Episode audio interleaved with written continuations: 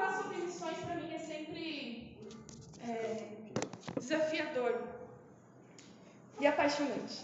Porque não, não, não tem como eu vir falar para vocês como uma missionária e não falar do chamado que o Senhor colocou na minha vida de missões. Então hoje eu queria compartilhar com vocês sobre missões, desafiá-los a missões. E eu não sei você, mas eu cresci num contexto cristão, igreja batista, e eu sempre ouvi sobre missões. Na minha igreja sempre tinha campanha de missões nacionais, mundiais e estaduais. E era sempre assim, é, é, é domingos, vários domingos falando sobre missões, arrecadando dinheiro, falando sobre missionários que estão lá no Oriente, é, povos não alcançados. Sempre foi esse o meu contexto missionário. E não é uma mentira, isso é muito verdade, isso é uma, um fato. Existem ainda muitos povos não alcançados que precisam ouvir, que nem conhecem o nome de Jesus.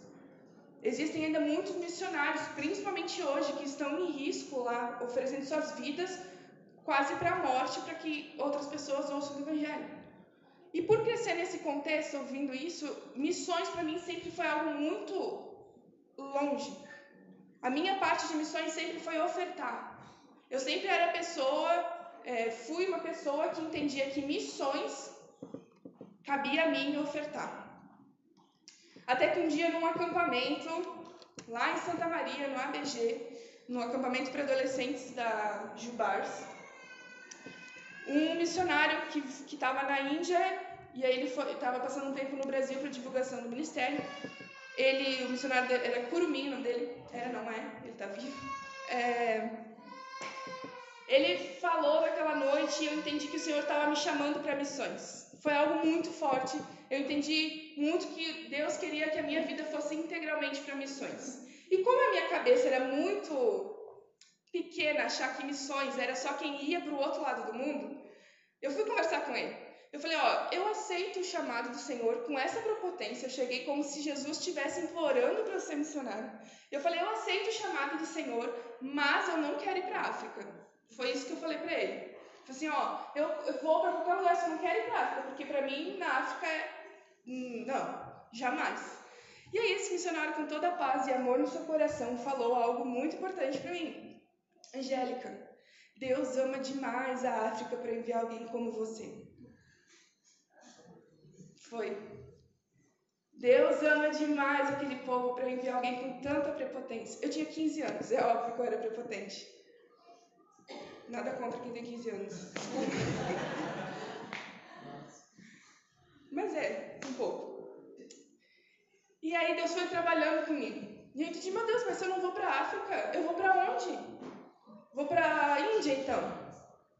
Vou para, sei lá, qualquer país do Oriente que não fosse aqui. Era essa a visão que eu tinha. E eu fui me desenvolvendo, engatei a minha vida, servi na igreja, enfim. E Deus me levou para o Pará. Não porque ele acha que o Pará me merece. Nossa, vamos mandar a Angélica para lá. Mas porque apesar de mim, de quem eu sou, de toda a minha prepotência, ele me usa. Apesar de quem você é, de todos os seus pecados, ele te usa. E por isso que missões não é algo sobre quem vai, é algo sobre quem você é. Missões não é só o, o, o ir, sair daqui. Missões é você sair dessa igreja e fazer como objetivo da sua vida o nome de Cristo conhecido. E por isso eu quero compartilhar com você um texto que está lá em João, capítulo 4. É uma história que eu amo muito. E para a gente entrar no texto, eu queria deixar duas coisas muito claras. O propósito da missão. A gente fala muito de fazer missões, fazer missões, fazer missões. Mas qual que é o propósito de fazer missões? São as pessoas? Não. O propósito de missões nunca foram as pessoas não alcançadas.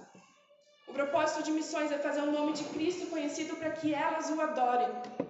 Missões existe porque não existe adoração. Esse é o propósito de missões. Essa frase não é minha, de quem que é Piper, né? John Piper fala isso. Missões existe porque adoração não existe. E enquanto o mundo não estiver rendido aos pés do Senhor, o único e suficiente Salvador, adorando, ainda haverá necessidade de missões. Porque a adoração é eterna e missões não.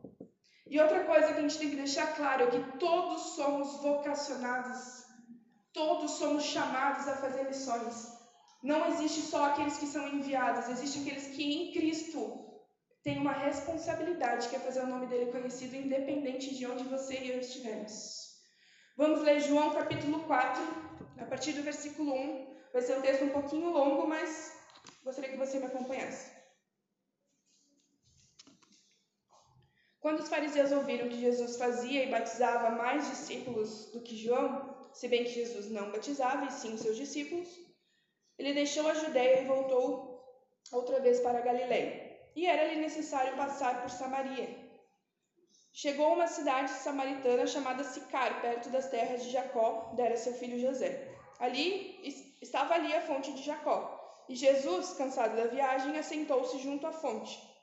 Era quase meio-dia. Vindo uma mulher samaritana tirar água, Jesus lhe disse: Dá-me de beber. Seus discípulos tinham ido à cidade comprar comida. Disse-lhe a mulher: Como, sendo tu judeu, me pedes de beber a mim, que sou mulher samaritana? Pois os judeus não se davam bem com os samaritanos. Jesus lhe respondeu: Se conheceres o dom de Deus e quem é o que te pede, dá-me de beber, tu lhe, pedirias e ele te daria água viva. Disse-lhe a mulher: Senhor, tu não tens com que tirá-la, e o poço é fundo. Que tens a água viva? És tu maior do que nosso pai Jacó, que nos deu o poço, do qual ele próprio bebeu, bem como seus filhos e o seu gado? Jesus respondeu: Todo aquele que beber desta água tomará, tornará a ter sede. Mas aquele que beber da água que eu lhe der nunca mais terá sede a água que eu lhe der se fará nele uma fonte de água que, jorra, que jorre para a vida eterna. Disse-lhe a mulher: Senhor, dá-me dessa água para que eu não mais tenha sede, nem precise vir aqui tirá-la. Disse Jesus: Vai, chama o teu marido e volte aqui. Respondeu ela: Não tenho marido. Disse Jesus: Tem razão em dizer isso, que não tem marido, pois já, tive, já tiveste cinco maridos, e o que agora tens não é teu marido. Isso disseste com verdade. Disse-lhe a mulher: Senhor, veja que és profeta. Nossos pais adoraram nesse monte, mas vós, os judeus, dizeis que é em Jerusalém o lugar onde se deve adorar.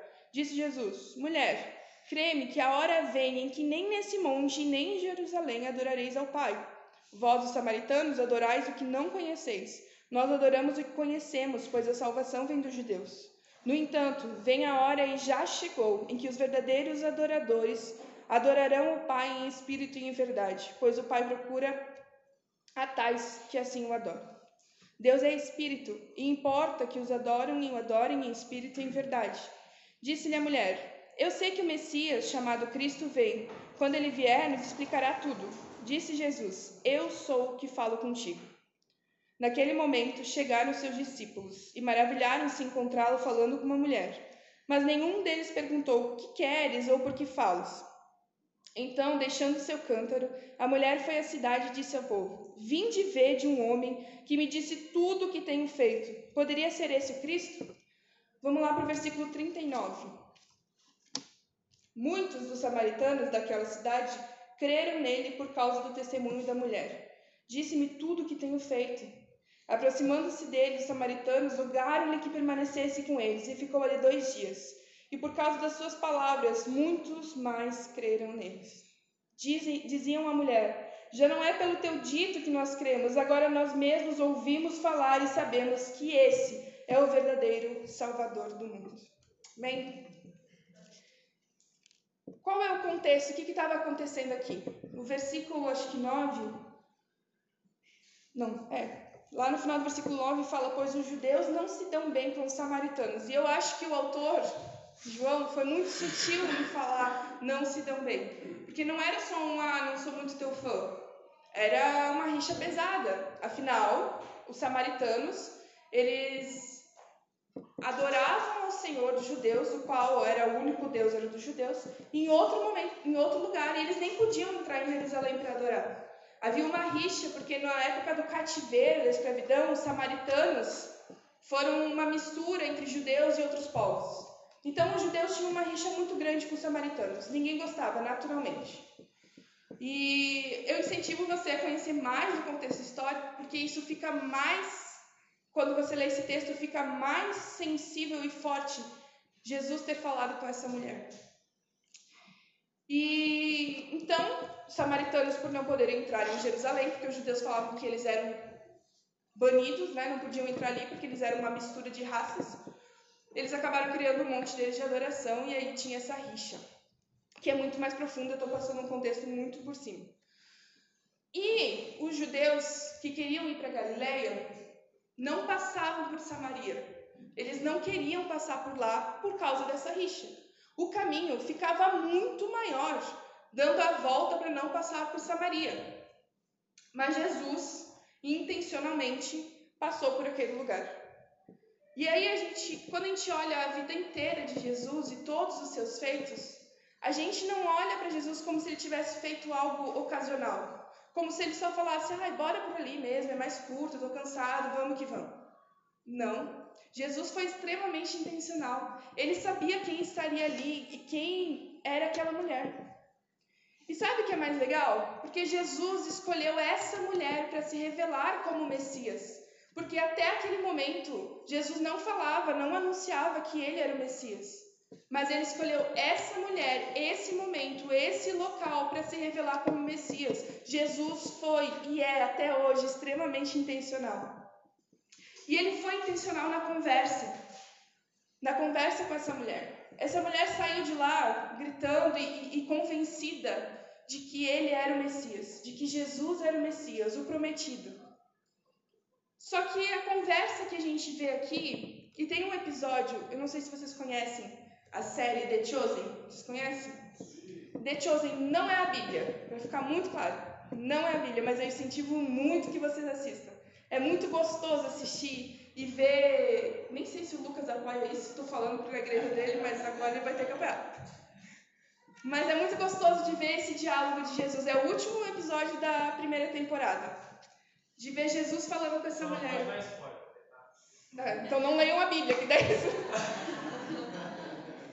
Mas é muito legal ver Jesus falando com essa mulher de uma maneira tão sutil, de uma maneira tão amável, tão agradável. Ele sabia da vida dela. E naquele contexto, além dela ser samaritana, e além dela ser uma mulher, que já era algo é, é, marginalizado na cultura, mulheres eram marginalizadas pela cultura, ele, ela era uma mulher promíscua, com uma vida acabada. Hoje, talvez, no nosso contexto cultural, ter seis maridos não é muita coisa. Mas na época era. Era muita coisa. Era coisa suficiente para que ela não fosse às seis horas da manhã, quando o sol estava mais fraco, junto com todas as mulheres da comunidade, buscar água no poço. Ela ia ao meio-dia, quando o sol estava mais forte, ela teria certeza de que ninguém estaria lá. E não é um sol forte daqui, gente. É um sol forte de um clima deserto. Ela era marginalizada por ser samaritana, por ser mulher e por ter uma vida extremamente promíscua. E Jesus foi intencional nessa conversa, porque eu queria trazer o primeiro ponto aqui. Ele amou essa mulher antes de pregar para ela. Ele amou ela. Ele amou você antes que você entrasse nessa igreja, antes que você nascesse. Ele te ama antes que você o reconheça como Senhor e Salvador. E foi isso que ele fez com essa mulher. Ele amou essa mulher antes de pregar para ela. Quantas. Eu já ouvi, e eu ouvia muito, e eu ficava bitolada com isso, eu não sei se você ouviu já isso. Quantas almas você já ganhou para Jesus? E eu ficava, meu Deus do céu, eu nunca converti ninguém. Jesus, vou pro inferno porque eu nunca vou te apresentar uma alma. Nunca vou levar, essa aqui foi eu que te, que te converti. E eu não tinha essa perspectiva de, meu Deus, não converti ninguém. E às vezes a gente acha que amar as pessoas é converter elas. Mas amar é uma decisão que a gente faz, independente da decisão que essa pessoa tome. Primeiro, porque a gente não converte ninguém. Isso é obra única e exclusiva do Espírito Santo. O que a gente faz, e é uma frase que eu já escutei e sempre mexe comigo, é como um mendigo que somos, mostramos a outros mendigos onde encontrar pão. E Jesus é o pão da vida. Então não ache que se um dia alguém foi para a igreja através da sua vida, você converteu essa pessoa. Jesus usou a sua vida apesar de quem você é, para que essa pessoa o glorificasse e o adorasse também. Então, antes de ir, antes de apresentar as almas ao Senhor, ame. Os puritanos tem uma frase muito forte que é: Antes de pregar, ama o teu povo. Antes de você querer pregar a Carlos Barbosa, ame essa cidade. Antes de você querer pregar na África, ame esse, esse continente. Antes de você querer sair daqui, antes de você querer pregar na sua casa, para o seu esposo, para os seus filhos, para os seus amigos, para os seus pais, ame. E amar é uma decisão. Não espere surgir um sentimento. Não espere surgir uma vontade. Ame. E ame as pessoas mais difíceis. Aqueles insuportáveis, aqueles que vocês odeiam. Ame. Aqueles que te odeiam. Ame. Porque eles também são alvos do amor de Deus. Como essa mulher era, odiada por muitos. O Senhor a amou antes que ela falasse. E se você lê o texto ou se você assiste The Chosen, você vai ver que a mulher tem um ar de, de arrogância e de prepotência. De que, ah, não acredito que tu estava falando isso.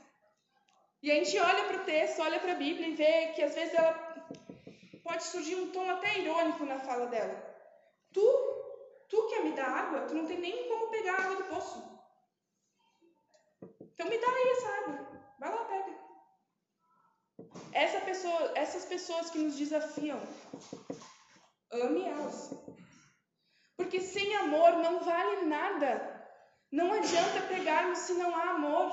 O primeiro mandamento é amar a Deus. Se não amarmos a Deus, não vamos conseguir amar mais ninguém. Nem as pessoas que já amamos. Vai ser um amor egoísta. Se não amarmos ao Senhor, não vamos conseguir amar mais ninguém. Jesus era o próprio Deus. Ele é o amor. E ele amou essa mulher antes de pregar a ela. Ame a Deus e ame ao teu próximo. Se fracassarmos no amor, fracassamos em todo o resto. De nada vale qualquer ação evangelística, de nada vale qualquer panfletagem, qualquer Jesus te ama, se não há amor, se não é genuíno, se não vem do Senhor. Muitos, muitos se vê pessoas, e eu não estou falando que essas pessoas estão erradas. Eu estou apontando isso para que a gente avalie o nosso coração. Muitas pessoas que saem profetando, que saem pregando, que vão numa praça e pregam para todo mundo, mas na primeira oportunidade de revidar o tapa na cara que leva, sai com pedrada, sai com dando tiro para todo quanto é lado. E se a gente olha para o que Jesus fez, a gente não vê isso. E diferente do que muitos pregam, não vou nem falar pregam, mas do que muitos falam, Jesus não andava com os. Ele andava com os pecadores porque todo mundo era pecador. Mas ele não compactuava com os pecados da pessoa, ah, é porque Jesus andava com as prostitutas e com os. Não, Jesus pregava para essas pessoas. Se a gente vai ver lá a passagem da mulher adúltera, que estava para ser apedrejada, ele termina o texto falando: vá e não peques mais. Não se conforme com o pecado, mas ame. Ame ao Senhor, e através do teu amor ao Senhor e do conhecimento do Senhor é que nós temos discernimento, sabedoria e capacidade para amar esse mundo louco aí fora. Como amar o Senhor? Conhecendo a Ele. E conhecer o Senhor não é vir aqui na igreja uma vez por semana e ouvir uma pregação e achar que isso é suficiente para a sua vida com o Senhor. Conhecer o Senhor é buscá-lo diariamente, constantemente. É confessar pecado uns aos outros. É você ter alguém para prestar conta, é você ter alguém para orar junto. É você vir aqui no domingo ter comunhão com os teus irmãos, vir no sábado quando tiver alguma atividade, estar aqui em comunhão, investir em retiros, participar de tudo isso. Mas ter comunhão com o Senhor não pode depender do que outra pessoa fala na sua vida. Como você vai, ser, vai, ter discernimento de saber se o que eu estou pregando aqui essa noite, do que o Lucas prega todo domingo, é o que a palavra de Deus diz se você não conhece o Senhor? Como você pode amar alguém como Deus se você não busca conhecê-lo? E ter intimidade com o Senhor, se relacionar com o Senhor. E através disso, a gente tem capacidade, sabedoria para se relacionar com as pessoas ali fora. Jesus é sutil quando ele chega nessa mulher. Ele pede água. Jesus precisava de alguma coisa. Ele é Deus. Ele não precisava de nada. Mas ele chega sutilmente nela e pede água, dando abertura para todo esse diálogo. E Jesus é muito paciente com essa mulher. Porque, como eu falei, ela parece meio irônica em alguns momentos. Parece que está tirando sarro dele. Tipo, ah, tá, tá, então tu é o Messias. Então tu sabe que eu tenho marido, beleza. Ah, tá, tu pode me dar água eterna, nunca mais vou sentir sede. Hum, então pega aí a água. Tu não tem nem com que pegar. Jesus é paciente. E ele nos ensina, da mesma forma, a amarmos, a sermos sutil e sermos pacientes. Isso não é compactuar com as escolhas que as outras pessoas fazem na vida delas. Mas isso é a decisão de amar a elas, independente de suas escolhas. Conhecer as necessidades das pessoas. Nós somos seres totalmente relacionais. Deus nos fez assim. Mesmo a pessoa mais introspectiva também é um ser relacional, também foi feita para se relacionar. E eu vivi por muito tempo com, com o conceito de que evangelizar eram ações evangelísticas. Era vir uma galera de outra cidade fazer o Jesus Transforma. Não sei se vocês são dessa, dessa época, que era um movimento Jesus Transforma, que foi uma bênção. Mas evangelismo de impacto é para impactar. É para abrir a porta para um diálogo, para se relacionar. Se você, pela graça de Deus, um dia se converteu através desse tipo de evangelismo, glória a Deus, Ele usa. Ele usa o que Ele quiser. Ele usou uma mula, que dirá nós. Ele usa o que Ele quiser. Mas nós fomos feitos para nos relacionarmos, para nos lapidarmos uns aos outros e impactarmos aquilo que está ali fora. Influenciarmos a cultura, não de maneira agressiva, não com um monte de pedra nas mãos, mas de maneira sutil e paciente, como o Senhor foi. Jesus não foi agressivo com essa mulher. Sabe com quem Jesus foi agressivo? Com os fariseus, a galera de dentro da igreja. Foi com eles que ele chegou no chicote, expulsando todo mundo do templo. Foi com eles que ele confrontou o pecado de cara, assim, porque eles eram que deviam saber e estar tá amando essas pessoas. E se você vai olhar na Bíblia, ele confronta todos os pecados. Não tem nenhum pecador que passa por ele que ele não perdoa os pecados quando lhe pede, ou que não é curado e seus pecados estão perdoados. Vai, não peque mais. Mas quando ele encontra com os fariseus, aí o confronto é muito maior. Então, às vezes a gente está olhando para o mundo e, e, e, e, realmente gera uma indignação. Tudo o que está acontecendo é bizarro. Mas deixa eu te dar um spoiler, te avisar que as coisas não vão melhorar. A Bíblia fala, leia Apocalipse, leia os, João, os livros sinais da Bíblia. Leia o que vai acontecer. Vai piorar. Não é a salvação a gente não vai encontrar quando encontrar paz mundial. A salvação está em Cristo. É Ele que salva, é Ele que transforma. Por isso não adianta a gente olhar para o mundo ali fora, pegar um monte de pedras na mão e tacar em quem está sendo oposto àquilo que eu creio. Essas pessoas precisam conhecer a Cristo e Ele vai transformar o caráter e a mudança de vida delas. A gente olha para tudo que está lá fora, como os fariseus, sem olhar para nós mesmos. Olha a passagem que fala na oração do fariseu e do publicano. Fariseu olhou, orou com orgulho, com prepotência, obrigado porque eu não sou isso, obrigado porque eu não sou que nem aquela pessoa, porque eu não sou que nem fulano, porque eu não sou que nem ciclano. E quantas vezes a gente olha para fora do nosso ambiente confortável cristão e fala: Nossa, graças a Deus eu não estou nesse meio. Meu Deus, graças a Deus eu não estava lá, graças a Deus eu não sou essa pessoa. Sim, realmente, graças a Deus, porque se depender de nós. Mas aí a gente vê o publicano falando: Misericórdia, Senhor, tem misericórdia de mim, e essa tem que ser a nossa oração. Nossa oração tem que ser: Tem misericórdia de mim e me faz amar a essas pessoas se não orarmos, se não tivermos intimidade com o Senhor, se não buscarmos o Senhor, se não amarmos a Ele, nós nunca amaremos essas pessoas. É difícil amar quem a gente ama naturalmente. Naturalmente. Que a gente escolhe amar. Já é difícil, a gente já tem problema. Imagina quem a gente odeia, quem odeia a gente. Sem o Senhor não é possível.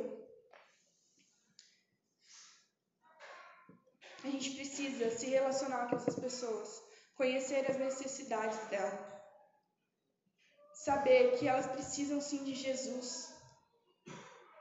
Mas não adianta chegar dando a Bíblia na cabeça delas. Se você um dia conheceu a Cristo dessa forma, eu sinto muito, mas eu glorifico a Deus porque sua vida foi entregue ao Senhor.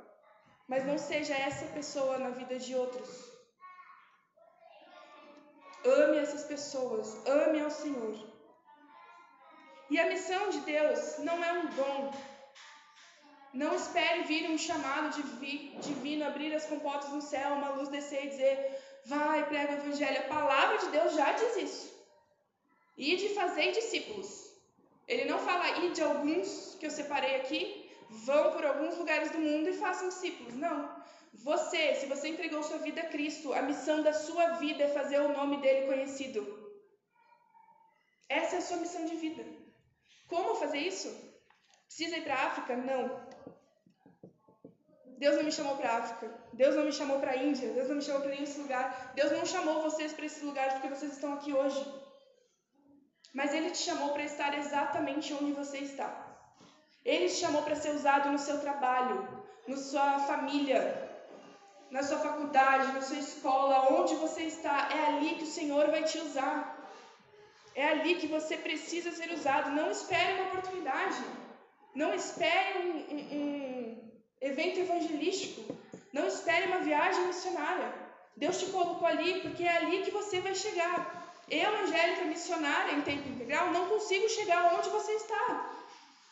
Porque Deus já te colocou ali, Ele não precisa de mais ninguém ali. Porque você é a voz do Senhor naquele local. Então se desprenda desse pensamento de que você precisa, de que as pessoas precisam vir aqui dentro da igreja para ouvir o Senhor. Não, elas precisam vir através da sua vida, você é o responsável o pastor dessa igreja não é o responsável porque Carlos Barbosa conhece o Senhor. Você é. Você, onde você está, é um missionário. Ou como diria Spurgeon, é um impostor. Ou você é um missionário, ou você é um impostor. Por isso precisamos amar as pessoas. Porque se a gente não ama, a gente não enxerga dessa forma. Olhar para as pessoas completamente opostas ao Evangelho, vazias, que jogam pedra na igreja, que jogam pedra na cruz, que zombam, pessoas promíscuas como alvos do amor de Deus, pessoas difíceis, pessoas opostas ao seu, seu posicionamento político, independente de qual seja. Essas pessoas são alvos do amor de Deus. E Deus colocou elas na sua vida para que você as alcance. Não para que você ganhe as suas almas para Jesus, mas para que através da sua vida elas ouçam a respeito de Cristo. Pense agora, se as pessoas conhecessem Jesus somente pelo que elas conhecem da sua vida, qual seria o Jesus que elas falariam? De que Jesus elas testemunhariam? Se hoje eu pegasse qualquer pessoa da sua vida que não é crente e falasse o que Fulano falou de Jesus ou viveu de Jesus, que você pode testemunhar hoje. Se você fosse a única Bíblia que as pessoas teriam contato durante a sua vida, a vida inteira delas, o que elas conheceriam a respeito de Jesus? Quem as pessoas ao seu redor é o Jesus que elas conhecem? Eu morei um tempo em Santana do Livramento e eu fui missionária lá na Igreja Batista. E lá eu era, eu discipulava adolescentes, as meninas. Fazia várias outras coisas, mas uma das minhas tarefas era discipular adolescente. E tinha uma menina chamada Ana Júlia, que ela me fez perder metade dos meus cabelos de tanto estresse que eu passei com essa menina. Ela vivia fugindo de casa. Ela era muito problemática na escola. Às vezes a escola não chamava mais nem a mãe dela, ela me chamava, porque eu estava mais perto, a casa era mais perto. Mas ela era muito problemática, a menina respondia para todo mundo, fazia muita besteira. E aí, na época da pandemia, é, não tinha mais escola, né? E eu falei, ah, tu não está estudando? Então a gente vai fazer discipulado todos os dias. Agora você vai ouvir Jesus. Então a gente fazia discipulado online e foi, um, foi, foi incrível o que Deus fez. Ana Júlia se converteu de verdade. Um dia ela entrou na igreja gritando, falando: Angélica, Angélica, eu entendi, eu não perco minha salvação, Jesus me ama, eu entreguei minha vida a Cristo e agora eu quero fazer um de coisa. Eu não parava de falar, eu não sabia o que estava acontecendo, mas eu entendi que era Jesus na vida dela. E aí a Ana Júlia voltaram às aulas. E a Ana Júlia queria muito que os seus colegas vivessem isso também, o que ela estava vivendo. Ninguém acreditou que ela era a Ana Júlia. Ela achou que, todo mundo achou que ela estava sofrendo uma lavagem. Nem os professores acreditaram, ficavam tudo desconfiados. Eu falei, vocês pediram para ela mudar, ela muda, e vocês ficam desconfiados, fica difícil. Mas a Ana Júlia mudou. E aí ela estava indignada que ela não sabia o que ela fazia para que os colegas dela conhecessem a Cristo. Ela queria, no recreio, que todo mundo parasse, prestasse atenção no que ela estava falando para que ela pudesse evangelizar. Mas era difícil.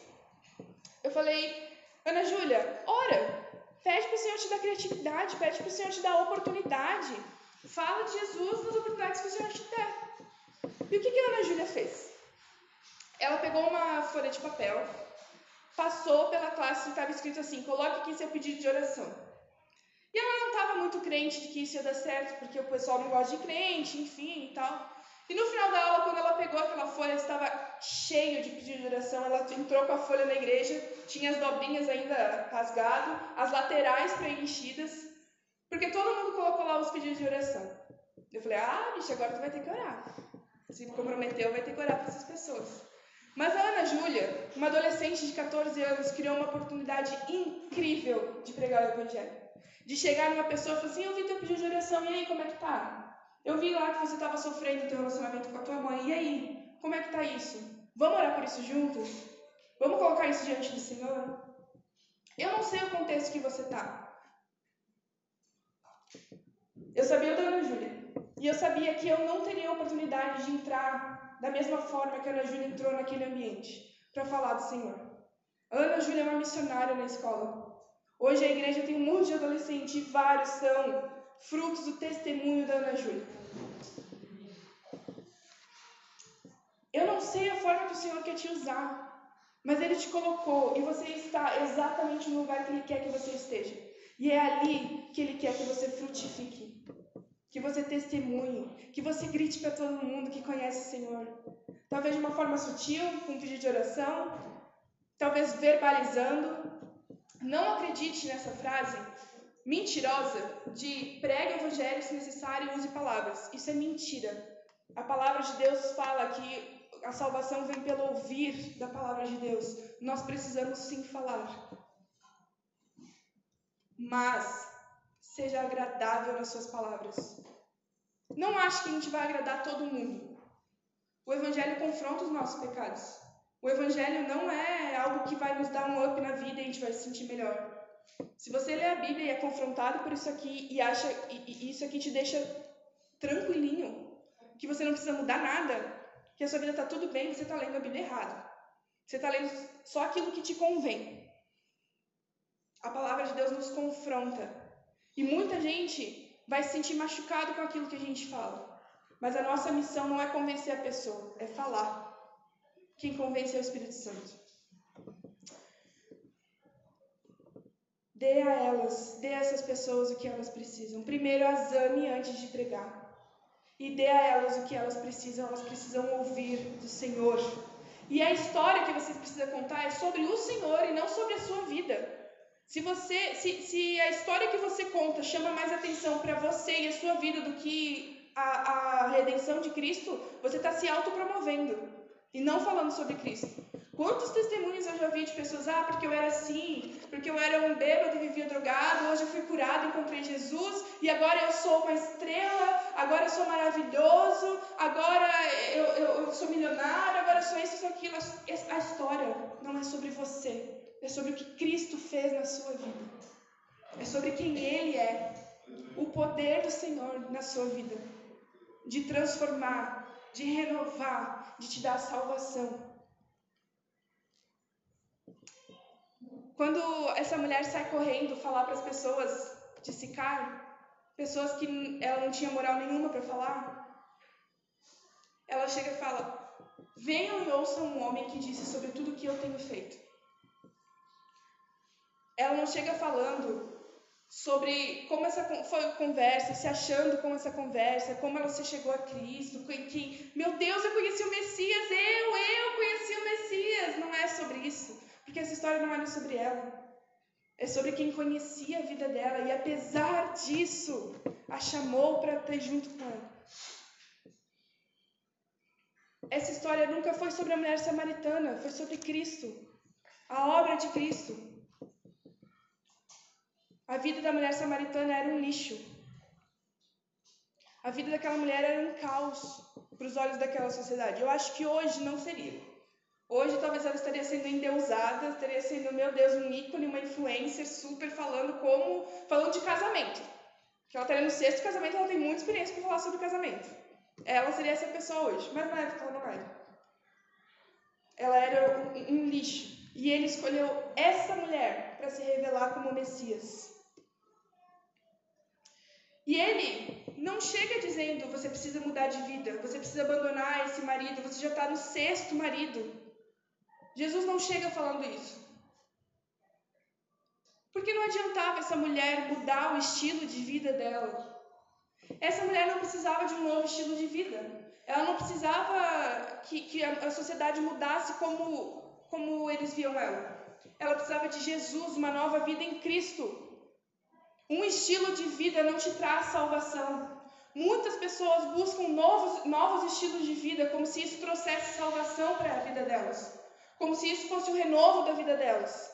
Talvez muitas pessoas já passaram por essa porta, talvez você entrou aqui e achou que uma palavra que ia quebrantar o seu coração, ia te trazer, é, não, agora eu vou mudar, segunda-feira vai ser diferente, agora eu não vou fazer mais isso, não vou fazer aquilo, eu vou fazer mais isso. Um novo estilo de vida não é o que as pessoas precisam, não é o que você precisa. Nós precisamos de Cristo. E Ele não te dá um novo estilo de vida, Ele te dá uma nova vida. Por isso que a gente tem que parar de brigar com as pessoas. Parar de olhar para fora e, e tentar convencer as pessoas a ter o mesmo estilo de vida que você. E eu não sei qual que é o seu estilo de vida. Eu não sei quais são os seus princípios. Eu não sei o que Cristo é, é, trabalha na sua vida para que você mude. Mas não é isso que ele quer que você faça com as outras pessoas, é isso é obra dele. A palavra de Deus dirige as nossas vidas. Através da intimidade com a palavra do Senhor, nós entendemos aquilo que é certo, e que é errado, que agrada não ao Senhor, o que fere a santidade do Senhor. As pessoas lá fora não têm intimidade com o Senhor para entender aquilo que é certo e errado. Existe um senso moral, existe um senso moral que todos nós temos e que muitas pessoas mesmo assim quebram. Mas não é o senso moral que salva a vida eterna dessas pessoas. É Cristo. Não adianta mudar de vida. Se o Senhor nos transforma continuamente até que Ele venha, por que, que a gente acha que alguém parar de fazer o que faz, alguém parar de se prostituir, alguém mudar a sua sexualidade, vai ser suficiente para que essa pessoa seja salva? Talvez deixe o seu ambiente mais confortável. Ah, agora estou me sentindo melhor, agora posso conversar com essa pessoa porque ela já não é mais a que ela bagunça. Mas a vida dela eterna ainda está condenada. Se você não está em constante transformação, se você não tem intimidade com o Senhor, você não está vivendo o cristianismo de verdade. Isso é um alerta para todos nós se a sua vida está muito confortável, se você não está lutando contra seus pecados, se você não está lutando contra algo, se você não está moldando seu caráter com aquilo que o Senhor quer de nós, você não está vivendo cristianismo, você está vivendo uma religião.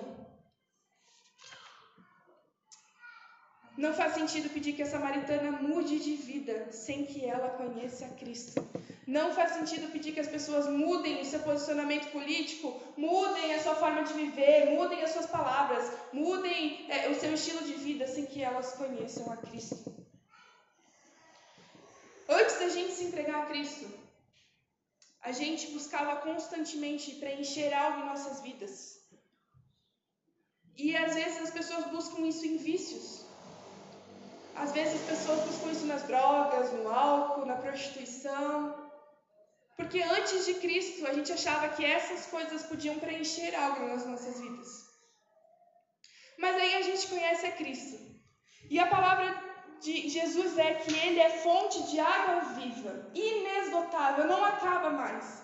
E aí a gente entende que essa insaciedade a gente só encontra em Cristo para saciar a nossa sede. Só Cristo sacia a nossa sede. Só que essas pessoas ali fora, essas pessoas que você convive, ainda não conhecem a fonte de água viva. E por isso elas vão buscar incansavelmente, em tudo quanto é lugar, inclusive nas igrejas, saciar essa sede que só o Senhor pode saciar. Procuram em todo lugar. Procuram em religião, procuram em relacionamentos, procuram em entretenimento, o mundo oferece muita coisa. E temporariamente essa sede é saciada. Se fosse ruim, ninguém estaria fazendo. Essas coisas saciam temporariamente a vida das pessoas. Mas eternamente só Cristo pode nos saciar. Ele é a fonte de água viva. E ele fala que fluirão rios de água viva das nossas vidas. Eu, morando no Pará, é muito fácil ter uma nascente. Às vezes, se tu pisa muito forte no chão lá, já brota uma água. Mas eu também estive no sertão para um estágio. E no sertão é seco, seco, seco, seco. Tem que cavar muito para encontrar um poço. Para encontrar água e fazer um poço. E às vezes a água seca ali e não acha mais. Eu não sei como que é aqui no Rio Grande do Sul. Nunca fiz um poço em nenhum lugar, mas eu não sei como é que é aqui. Talvez seja mais fácil, principalmente agora, como a gente está. Mas às vezes tem lugares que é muito fácil achar água, você não precisa cavar nada, a água simplesmente já tem uma nascente. E tem outros lugares que precisa cavar muito, muito, para achar uma gotinha. Quanto as pessoas precisam cavar na sua vida para achar a fonte de água viva? O quanto as pessoas precisam cavar na sua vida para encontrar uma gota de Cristo? Do caráter de Cristo. O quanto as pessoas precisam ir a fundo na sua vida para nossa, tu é crente, é? A palavra de Deus fala que fluirão rios de água viva. É para você estar tá fluindo rios de água viva. Mas o quanto as pessoas têm que cavar para encontrar uma gota de Cristo na sua vida. Jesus é a fonte de água viva e é assim que ele se apresenta para ela. Por isso que a gente precisa amar essas pessoas, nos relacionarmos intencionalmente, porque através daquilo que flui de nós, que é a água viva, elas vão conhecer a Cristo e vão também transbordar. E em terceiro lugar, seja intencional. É engraçado porque nesse trecho que eu não li, é, os discípulos estão voltando da cidade. Ali no início do capítulo fala que Jesus ficou no poço e eles foram até a cidade pegar comida e água. E aí, nesse trecho que eu não li, eles estão voltando. E é engraçado porque eles foram até lá e não evangelizaram ninguém. Não falaram: olha, a gente está com o Messias lá, você não quer ir lá conhecer ele? Você não quer ir lá ouvir? Por quê? Porque eles estavam em Samaria. Ele, provavelmente eles nem queriam que samaritano nenhum conhecesse o Messias eles não foram intencionais. Eles tinham uma oportunidade e não foram intencional. A mulher, imediatamente, ao entender quem era Cristo, saiu gritando para todo mundo que quisesse ouvir que ele era o Messias.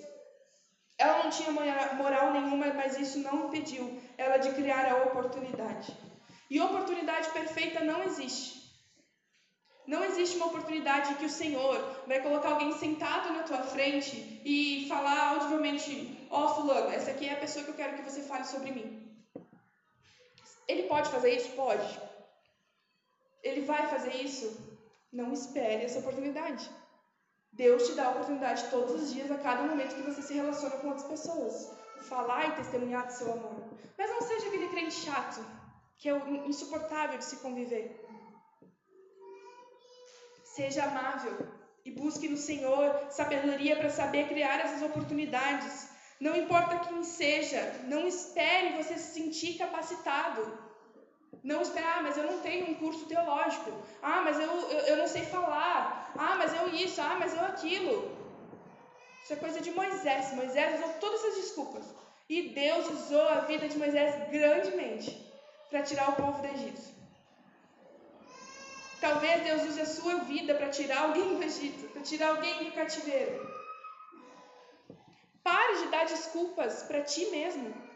Porque o dia que você se sentir capacitado é aí que você não está. Porque a nossa capacidade não vem do que somos ou do que podemos oferecer para o Senhor. Vem do que Ele faz através das nossas vidas.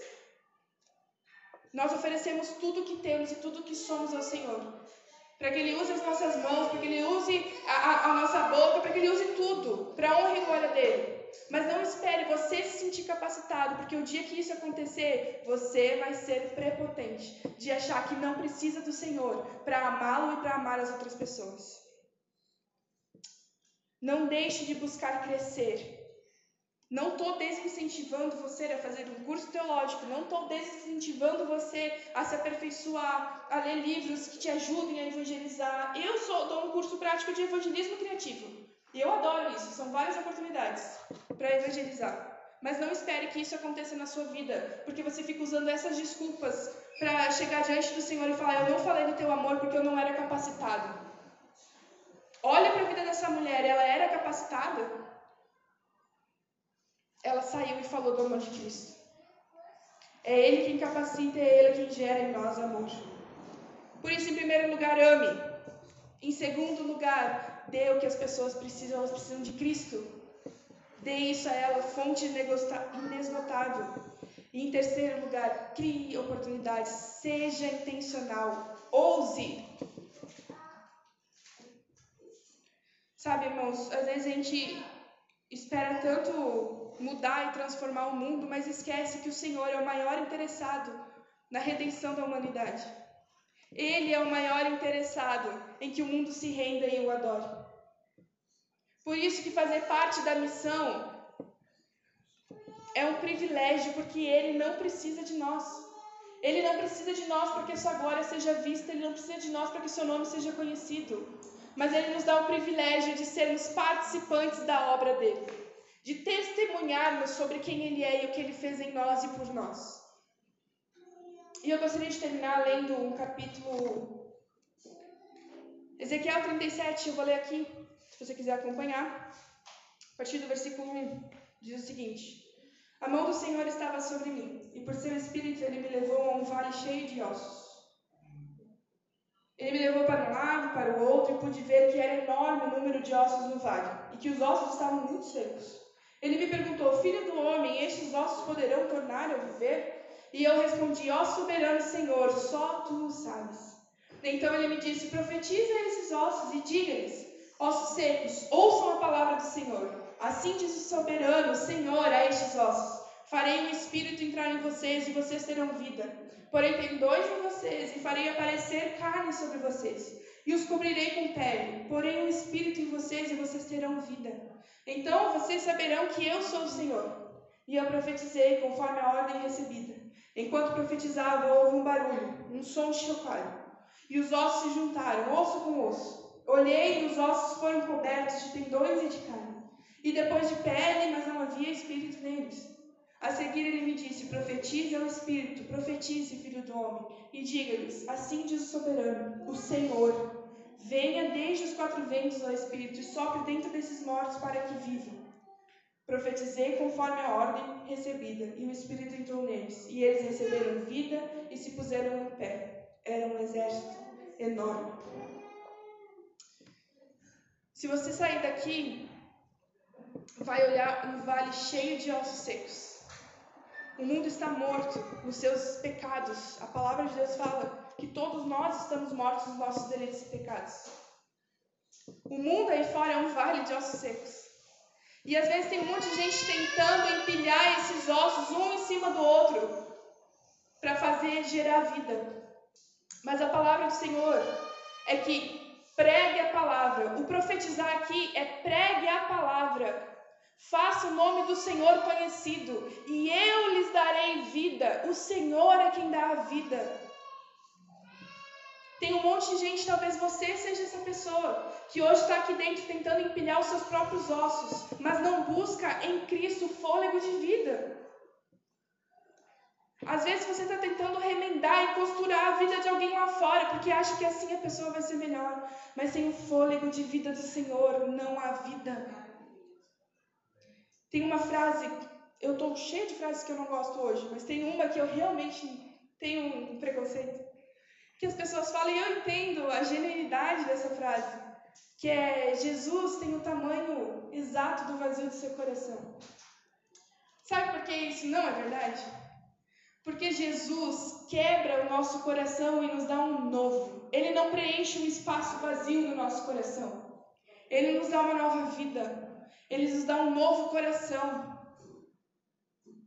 Por isso que não adianta tentarmos colocar Jesus, preencher com esse vazio que temos. Tá vazio mesmo. E vai ficar porque religião não preenche. Porque estar aqui no domingo não vai te preencher. Vai inflar, vai dar um ânimo, um gás, mas não é suficiente. O que vale é você entregar sua vida a Cristo, Ele quebrar o seu coração e te dar um novo.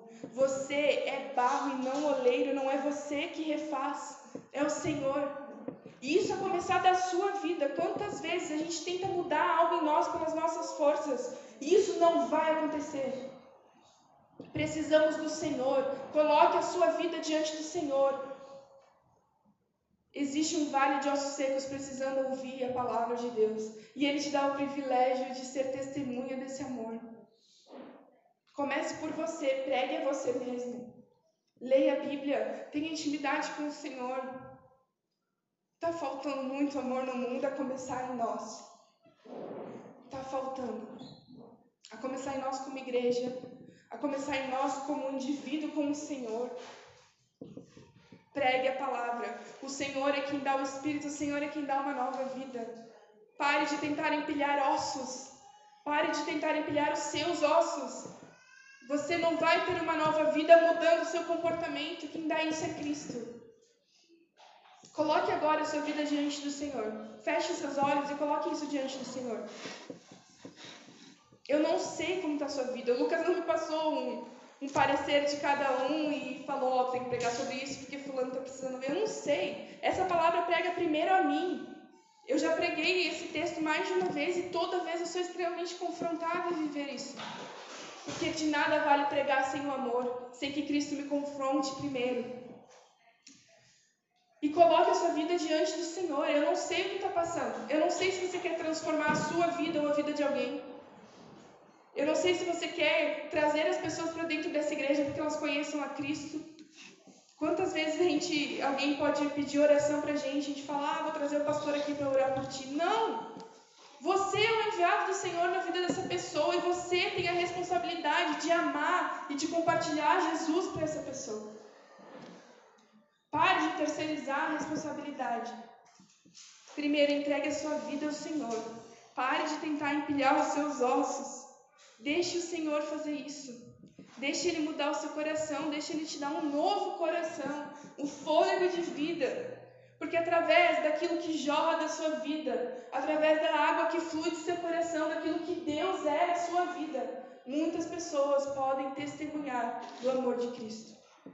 Deixe Deus te usar. Entregue tudo a Ele. Larga aquilo que você tem é, é, colocado diante do Senhor. Ó oh, Deus, eu posso fazer isso e aquilo, e isso eu não sou bom. Você não é bom em nada, você é miserável pecador, todos nós somos.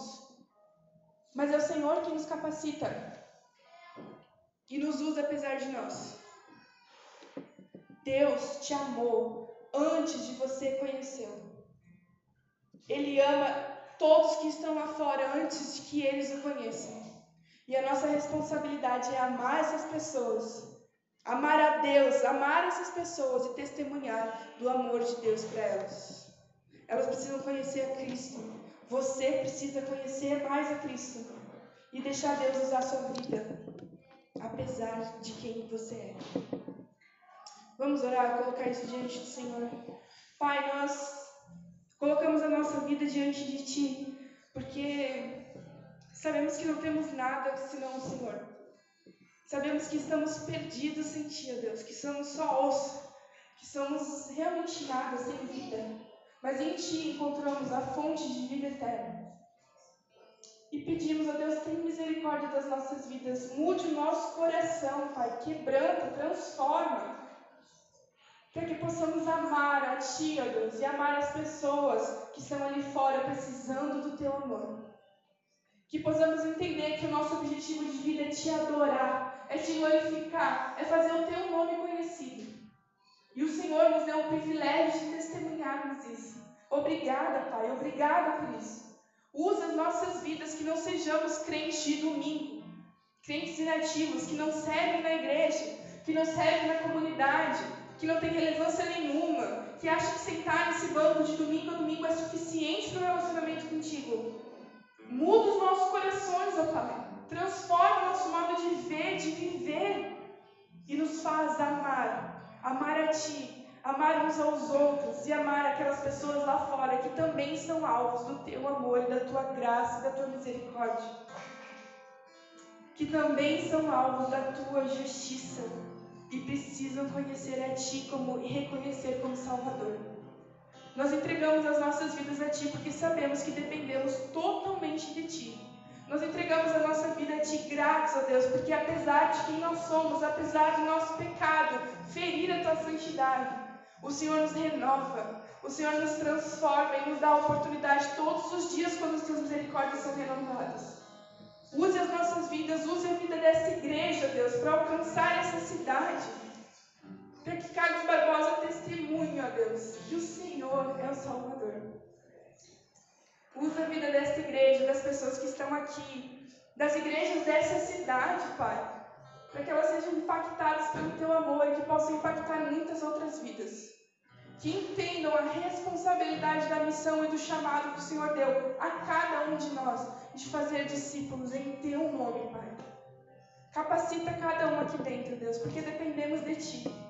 Usa as nossas vidas apesar de quem nós somos, ó oh Deus. E muito obrigada, Pai, pelo privilégio que temos de testemunhar do teu amor. Entregamos esse culto a Ti a adoração a Ti, as nossas vidas a Ti, porque Tu é o único digno de toda honra e toda glória. Em nome de Jesus, te entregamos esse culto, Pai. Amém.